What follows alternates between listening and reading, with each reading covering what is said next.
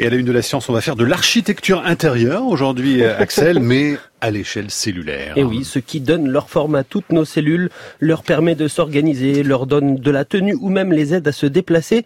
C'est ce qu'on appelle le cytosquelette, une sorte de grillage moléculaire modulable qui se déploie dans l'ensemble de nos cellules. Et aujourd'hui, une équipe de recherche de l'école polytechnique montre que ce squelette joue un rôle très important dans le développement du cancer et dans sa prolifération. C'est une piste de recherche très intéressante et on en discute avec vous, Alexis Gautreau. Bonjour. Bonjour. Alors vous n'êtes pas architecte d'intérieur, mais vous êtes biologiste cellulaire et directeur de recherche pour le CNRS au laboratoire de biochimie de l'école polytechnique. Alors j'en ai fait une description assez sommaire. Comment est-ce qu'il faut l'imaginer ce cytosquelette qui vous intéresse tant? C'est des fibres qui vont architecturer la cellule, qui vont, qui vont la soutenir. Et en fait, c'est des fibres qui sont caractérisées par une très grande plasticité. Donc, même quand la forme a l'air fixe, parce que la cellule assure toujours une fonction qui correspond, je sais pas, une cellule euh, intestinale qui va absorber, donc qui fait des replis euh, membranaires pour augmenter sa surface d'échange. En fait, c'est en perpétuelle reconstruction, c'est en perpétuelle destruction et reconstruction. Donc, c'est vraiment c'est un grillage, oui, mais euh, en perpétuel remodelage. Donc c'est un grillage dont on peut modifier la forme, la taille euh, très facilement. Exactement.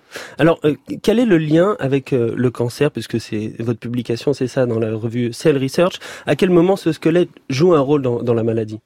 Bah, effectivement, c'était. Alors, il y avait déjà des choses établies, évidemment, on n'a pas tout inventé. Par exemple, son rôle principal à ce squelette de la cellule, c'est de générer la force qui permet de propulser la membrane et donc de faire avancer la cellule. Donc, dans la migration, c'est critique, et dans la formation des métastases, dans le cas d'un cancer, on savait déjà que c'était critique. Nous, on a pu lui attribuer un rôle beaucoup plus précoce. Alors, ce, ce, rôle précoce, c'est le tout début d'un cancer, le moment où, où, la cellule, on va dire, dégénère. Et, et ça, c'est lié à, à, des moments où à ce qu'elle sent autour d'elle. Alors, c'est ce que vous dites. Ça veut dire quoi, sentir euh, pour une cellule? Alors exactement, il faut voir, il faut imaginer que la cellule en fait va devoir prendre une décision et cette décision, elle va la prendre de manière informée. Est-ce qu'elle va proliférer? Ça veut dire est-ce qu'elle va commencer un nouveau cycle de duplication ou est-ce qu'elle ne va pas y aller? Et pour faire ça, sa décision va être informée par son environnement au sens large. Donc ça peut être des facteurs de croissance, des hormones qui sont solubles, mais ça peut être aussi des signaux mécaniques où en fait elle va sentir la résistance de son environnement direct, la résistance euh, euh, due à la matrice du tissu, la résistance due aux cellules voisines. C'est tout ça qu'elle va sommer, qu'elle va intégrer pour prendre une décision informée de proliférer. Et toutes ces sensations dont vous parlez, c'est là qu'intervient le, le cytosquelette. C'est lui qui sent tout ça. Bah exactement, c'est ça qu'on a trouvé. Ouais. Alors comment est-ce que vous avez fait pour, pour démontrer ce rôle qui, pour le coup, est très nouveau? En fait, on s'est aperçu, l'observation de base a été très simple, que si on bloquait, alors, une particularité du, de ce squelette de la cellule, c'est qu'il y a différentes fibres, et nous, c'était les fibres branchées spécifiquement, et la spécificité est importante. En fait, si on bloquait la production de fibres branchées, une cellule normale qui n'est pas cancéreuse, elle s'arrête tout de suite. Jamais elle va rentrer dans le cycle, jamais elle va proliférer. En revanche, les cellules cancéreuses et l'énorme majorité des cellules cancéreuses, toutes celles qu'on a testées, sont complètement insensibles au traitement et continuent de proliférer. Et sur quel cancer est-ce que vous travaillez particulièrement? Nous, on a particulièrement défriché le cancer du sein, mais en fait, on, s'est aventuré dans d'autres cancers et ça a l'air de marcher de la même manière. Est-ce que ce processus de justement de dégénération de la, cellule, il est inéluctable ou est-ce qu'il y a des retours en arrière parfois? Ah, euh, non, a priori, il n'y a pas vraiment de retour en arrière parce que malheureusement, le processus de cancérisation, il est codé en dur par des mutations dans l'ADN. Donc, euh, il faudrait...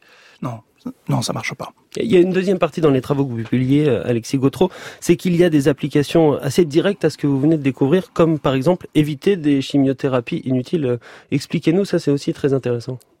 Oui, en fait, ça c'est le rôle pronostique. On s'est aperçu que dans les cancers du sein en particulier, il y avait dans les tumeurs les plus invasives, sans la montrer avec des cliniciens de l'Institut Curie, qui avaient constitué une cohorte il y a plus de 30 ans de patientes atteintes de cancer du sein. Euh, on a pu montrer que chez les patientes qui malheureusement étaient décédées tôt, il y avait surexpression des machineries qui faisaient les fibres branchées qu'on étudiait.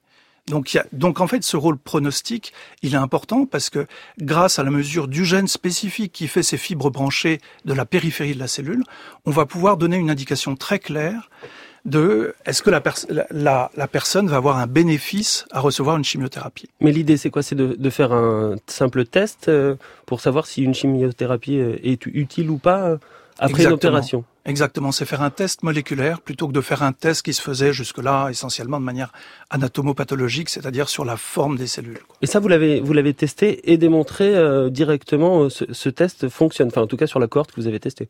Absolument, ouais. Là, euh, la mesure est extrêmement précise. On a un indicateur très fiable avec un gène unique, qui est une mesure très fiable de savoir si la tumeur va faire des métastases ou non. Alors il y a une deuxième application euh, un peu plus lointaine, mais, mais qui concerne un, autre type de cancer, c'est le mélanome. Là aussi, euh, ces fibres branchées dont vous parlez peuvent être intéressantes, en particulier pour un cas très précis de cancer. Exactement. Dans la plupart des cas, en fait, la cellule cancéreuse se fiche du niveau de, de, de fibres branchées qu'elle a. Et donc, euh, en fait, on n'a pas d'intérêt thérapeutique à bloquer la production de fibres branchées. Mais dans un cas particulier, une des mutations qu'on évoquait tout à l'heure va activer un des gènes maîtres qui va produire plus de fibres branchées. Et dans ces cas-là, ça nous a mis la puce à l'oreille qu'il pouvait y avoir un avantage à bloquer leur production. C'est ce qu'on a fait avec des inhibiteurs. Et on bloque très précisément, très efficacement dans le cas de mélanome cutané, la prolifération des cellules cancéreuses. Et ça, ça concerne quand même 5 à 10% des patients. Donc euh, c'est important. Donc des pistes euh, évidemment intéressantes. Merci beaucoup euh, Alexis Gautreau sur la structure donc, de ce squelette cellulaire qu'on était beaucoup à ignorer en tous les cas et ses implications donc dans le cancer. Merci d'être venu aujourd'hui à la une de la science et puis Axel, on se retrouve lundi.